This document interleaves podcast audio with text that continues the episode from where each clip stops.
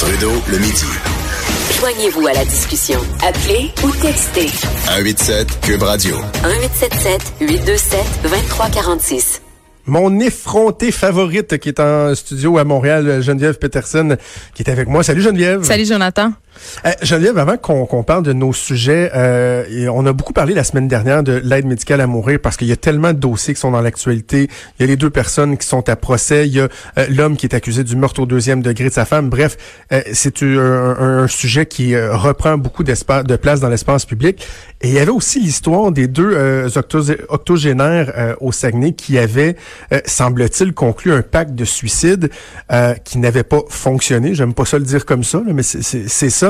Euh, et là, on se demandait est-ce que le, le, le, mari va être accusé? Il y a du nouveau dans cette histoire-là. Ben, c'est ça. C'est un sujet dont on a parlé ensemble euh, abondamment. Puis euh, on apprenait tantôt qu'il y aurait aucune accusation qui serait portée contre l'homme de 85 ans. Donc pour moi, à mon sens, là, c'est une excellente nouvelle, Jonathan. Mais j'espère que cette histoire-là va mettre en lumière justement la détresse et la solitude auxquelles font face les personnes âgées quand vient le temps de pallier justement à la souffrance de leur existence. Parce que beaucoup de coroners qui euh, lèvent le flag, comme on dit en bon français, et disent il y a beaucoup de morts euh, accidentelles, et ils peuvent pas le prouver, là, qui sont dues à des overdoses de médicaments volontaires. Donc, il y a énormément d'aînés qui se suicident comme ça, et c'est très, très triste. Donc, voilà. Et, toute la question des aînés, moi, je suis euh, très soulagé que en ce début d'année, on en parle autant que ça. Euh, honnêtement, là, je, je, je, souffle dans notre trompette parce que au journal, on en a parlé, ici à Cube, on en a parlé, euh, à TVA, LCN, on a fait avancer les choses, on a fait, euh, on a réussi à obtenir des, des, des, pardonne-moi l'anglicisme, des commitments de la, de la ministre des aînés. Puis je, je, sens que pour une fois, il y a quelque chose, mais je me dis, Geneviève, faut tellement pas qu'on lâche le morceau parce que c'est tout le temps la même affaire. On, on, on, est outragé, on, se scandalise de ce qui se passe avec nos aînés, puis finalement, ben après ça, ça tombe dans l'oubli. Donc, tu sais, quand tu parles, par exemple, de d'aînés qui de plus en plus vont faire soit des, des overdoses accidentelles ou en tout cas des prises de médicaments excessives qui peuvent mener à la mort, ça peut s'apparenter à des suicides, il y a de la détresse. Ben, tout ça est interlié, le sort de nos aînés, à quel point on les accompagne. Euh, dans les CHSLD aussi, là, il y a eu le CHSLD l'Eden qui a fait la manchette euh, où est-ce qu'on on a appris des choses horribles, des affaires comme euh, changer la couche avec les puis le dentier avec les mêmes gants. Euh, c'est absolument incroyable. Puis on dirait, en tout cas moi, c'est l'impression que j'ai que parce que ces aînés-là ne sont plus des membres actifs de la société, c'est-à-dire qu'ils sont plus payants. Tu sais, ils paient, ils paient moins d'impôts, ils sont plus des contributeurs actifs.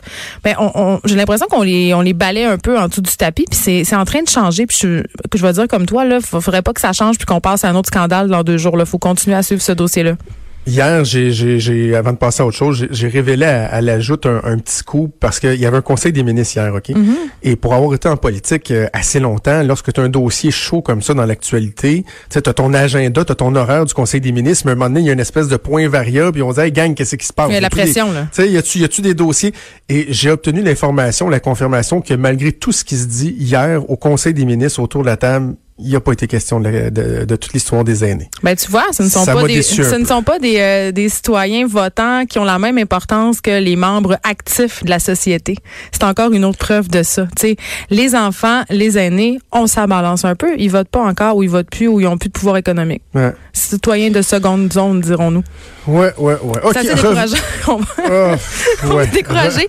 Hey, j'avais envie qu'on revienne sur euh, Yann Moix, qu'on a parlé. Euh, c'est cet écrivain et ce panéliste français qui, euh, qui est allé de sa déclaration incendiaire, on le rappelle, qui disait qu'il s'intéressait pas vraiment aux femmes euh, de 50 ans parce qu'elles avaient un corps ordinaire et ça l'a fait un tollé. Là, on en a parlé partout dans le monde. Écoute, le gars a dû sentir une certaine chaleur là, parce que, écoute, je pense que c'était la personne la moins aimée de la planète. Là. euh, puis j'aurais eu tendance à penser qu'il allait s'excuser ou du moins revenir sur ses propos. Ben non, Jonathan, il en a rebeuré une couche. T'es-tu sérieux? J'ai pas vu ça. Raconte. Il a, dit, euh, il a accordé une autre entrevue au, dans un magazine français où il dit je ne regrette pas mes propos, je ne vais pas m'excuser euh, pour des préférences personnelles. Puis je vais vous dire rien qu'une chose, si les femmes de 50 ans étaient si à l'aise que ça avec leur corps, ils subiraient pas autant de chirurgies esthétiques.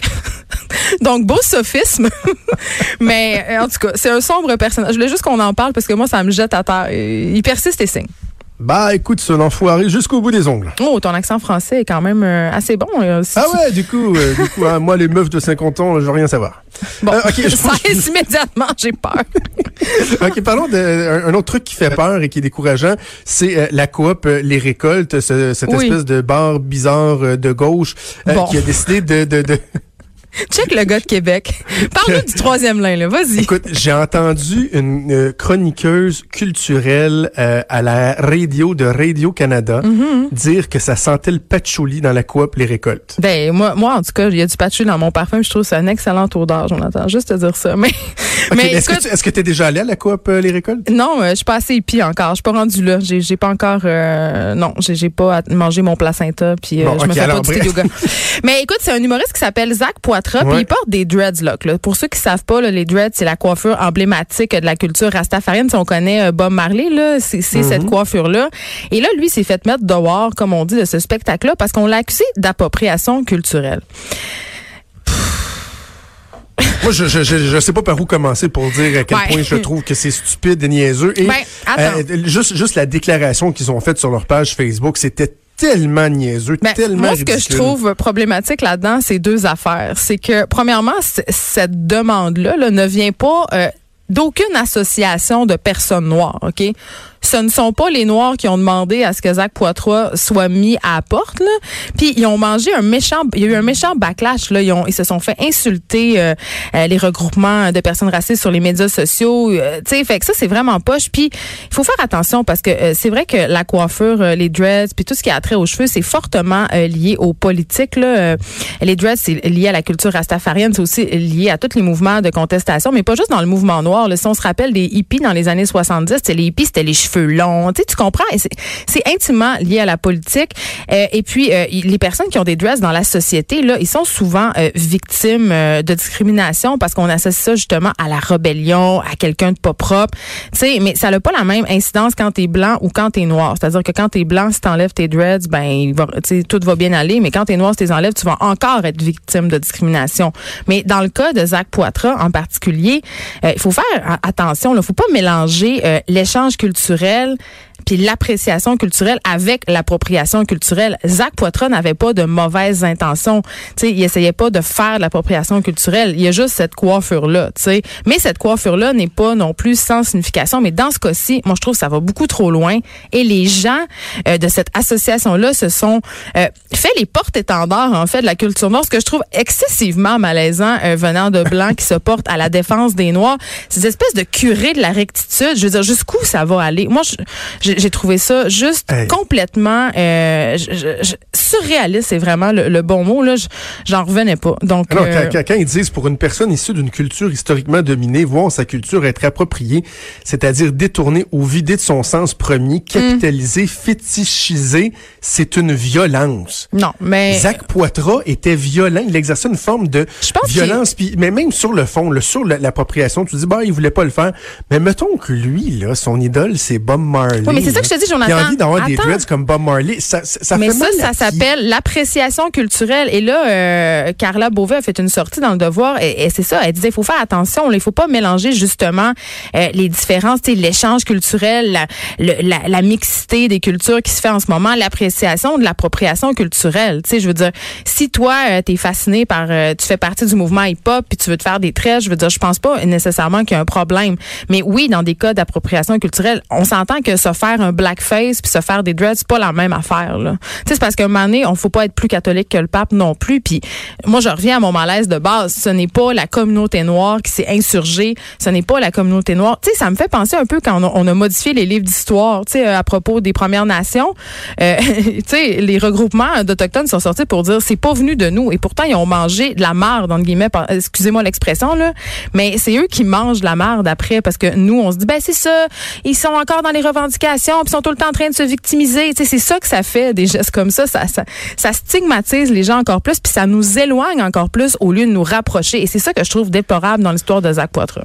Ah, et avant de passer, un- juste lire un autre passage, quand ils disent à ceux Ah, et celles arrête. qui disent que les personnes noires font aussi de l'appropriation culturelle en se lissant les cheveux, nous aimerons, nous aimerions rappeler la dimension systémique que prend le racisme et que le fait de se lisser les cheveux ne constitue, ne constitue pas un acte d'appropriation, mais bien plutôt un acte de survie inscrit le plus Mm. souvent au sein d'un processus d'adaptation à une société véhiculant les critères de beauté de la blancheur. Ben, tu sais, quand, on! tu sais quand même que dans la, dans- au sein même des, des, des- de la population noire, euh, les noirs qui se raidissent les cheveux souvent font l'objet de critiques parce que depuis quelques années, il y a une espèce de retour justement aux cheveux naturels où on revendique justement sa culture. Et oui, Jonathan, tu peux pas le nier, euh, il y a plusieurs euh, personnes noires qui ressentent le besoin de se raidir les cheveux pour se conformer euh, aux standards de beauté euh, qui sont souvent occidentaux, qui sont souvent euh, justement associés aux femmes blanches, donc aux cheveux raides. Puis, mais en même temps, il y a aucune femme qui échappe aux standards de beauté et les femmes noires ne font pas exception. Tu sais,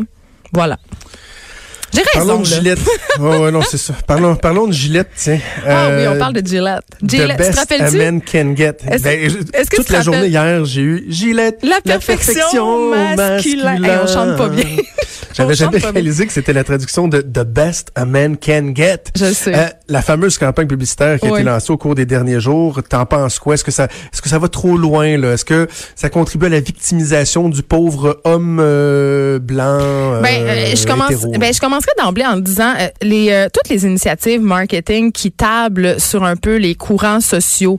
Euh, moi, j'appelle ça le marketing de la cause. là. On l'a vu beaucoup. euh, On a vu beaucoup de marques ces dernières années s'associer à des causes euh, euh, qu'on pense notamment au cancer du sein ou à Nike. euh, plutôt cet automne, ça avait plutôt bien euh, fonctionné pour eux. Tu sais, Euh, là, c'est Gillette qui emboîte le pas. Gillette qui, est, euh, qui est la propriété de Procter Gamble. Tu sais, qui ont Dove, qui ont Axe et Dove aussi a été quand même une pionnière euh, dans cette espèce de tendance marketing là. Là, tu te rappelles de la campagne Dove pour la vraie beauté où on pouvait voir des femmes normales entre guillemets, c'est-à-dire des femmes qui affichaient différents poids, euh, des blondes, des rousses, des femmes de, de plein de nationalités aussi. Tu sais, donc c'est tablé sur des mouvements populaires, des mouvements sociaux pour vendre, hein, parce que c'est quand même ça Ben l'objectif. ben, clairement. Puis, puis quoi de mieux pour vendre que de s'adresser à l'émotion du consommateur? Et c'est exactement Ah oui. ce que fait Gillette avec euh, avec euh, brio, je dois le dire, parce que c'est pas parce que la marque veut vendre que le message euh, n'est pas positif ou n'est pas important. Et dans ce cas-là, euh, je trouvais ça intéressant. Si vous avez pas vu la pub, allez la voir. Elle est sur YouTube. Puis je pense qu'elle est même sur le site euh, de Cube Radio. Euh, on voit euh, vraiment euh, des garçons qui euh, remettent en question euh, justement des comportements associés typiquement aux gars. Tu sais, la fameuse phrase "Boys will be boys". Oui. Tu sais, on voit des petits garçons euh, en train de se battre. Euh, on voit des petits C'est ça. garçons. L'intimidation, c'est pas juste du tripotage de fesses. là. Non, parce que c'est ça, L'intimidation, la bataille. Exactement. J'allais dire, cette campagne-là euh, surfe sur le mouvement MeToo, sur le mouvement aussi agression non dénoncée. On essaye, les gars essayent, on voit là, c'est particulièrement parlant. on voit un gars dans la rue qui catcale une fille, puis son ami dit, hey, ça se fait pas ça. Tu sais, puis il y a une Ouais. scène absolument incroyable où des pères font le barbecue parce que, hey, le barbecue, c'est quand même le porte-étendard de la chenole, mon monsieur. Hein, c'est la masculinité à son apogée. Plus le barbecue est gros, plus la chenole est proéminente. On le sait. Donc, ils scandent boy will be boy ou boy will be boy. Tu sais, ils, ils scandent ça, puis euh, parce qu'il y a deux petits garçons qui sont en train de se battre, puis à un moment Ouais. il y a un père qui, qui va puis fait, hey, c'est pas comme ça qu'on se traite les uns les autres. Donc c'est vraiment bien. C'est une campagne euh, qui, qui, pour une fois, euh, qui invite les gars à agir, à être, à participer euh, justement à l'évolution des relations entre les sexes, et Oui. qui les, a- les amène à prendre le taureau par les cornes. Fait en ce sens-là, c'est très positif, Jonathan. Exact, exact. Parce que oui, il y a l'aspect marketing, ça tout le monde le souligne, Ben c'est oui. vrai. Évidemment, ils veulent vendre la crème à raser et des rasoirs, mais quand on va sur le site qu'ils ont mis en ligne de, de Best Men Can Be, Oui. Il y a une explication que je que, qui- que je trouve très intéressante et particulièrement une phrase. Ils disent It's time we acknowledge that brands like ours play a role in, in influencing culture. Ben, bien sûr. C'est temps qu'on se rende compte que des marques de commerce aussi influentes que nous, ben on a un rôle à jouer dans la culture populaire et d'envoyer un message comme celui-là qui il y a aucun dérapage dans le message hein. Tu sais, on voit pas un homme qui veut euh, donner un bec à une femme puis qui fait signer un consentement là, tu sais. Non, non, mais il y a quand même certaines féministes. Il y a quand même certaines féministes qui ont soulevé que la récupération du mouvement MeToo était un petit peu douteuse, mais moi je ne suis pas Oh. d'accord avec elle. Je trouve ça parfait. Puis euh, j'allais dire, Jonathan, la Gillette, oui, c'est vrai, a contribué à l'image un peu toxique qu'on se fait euh, des gars, puis aussi que les gars s'imposent, tu cette espèce d'image d'homme fort, d'homme pourvoyeur, d'homme qui pleure jamais, euh, d'homme qui est toujours en contrôle. Euh, euh, Gillette a largement fait la promotion de ça. Là. Si on Ben oui. regarde le nom de leur rasoir, c'est le nom des rasoirs pour hommes, là, encore à ce jour. Ah oui. Turbo, Mac 3, c'est toutes des affaires vraiment, Ah, tu sais, non, euh, qui appellent à la force et à la virilité. Puis ça, euh, quand même, euh, il y a une étude qui est sortie le mois, euh, ce mois-ci, en fait, c'est par l'American Psychological Association qui a dit que, tu sais, on parle beaucoup de la détresse psychologique des hommes et des garçons en particulier, OK? Et cette étude-là a démontré que la masculinité traditionnelle, là, telle qu'elle était véhiculée, là, ce qu'on vient de dire, là, tu dois être fort, tu dois pourvoir, tu dois jamais être faible, ben c'est c'était une bonne source en fait de cette détresse-là, de leur, dé- leur détresse physique et mentale. Puis je trouve qu'une pub comme ça euh, fait un bon travail euh, pour justement que les hommes se délivrent aussi Ouais. de ce carcan-là, parce qu'on parle souvent euh, de nous les femmes comme on est prisonnières euh, d'un carcan, d'une image, mais vous aussi vous êtes prisonniers de des rôles très très définis. Sais. Bravo, bravo. Geneviève, Hey, Geneviève, toujours un plaisir. On t'écoute demain matin à 9h avec ta collègue Vanessa. Toujours un plaisir de te parler. Bye bye. Merci Geneviève Peterson qui anime les effrontés tous les jours de semaine de 9 à 10. On revient. Jusqu'à 13. Trudeau, le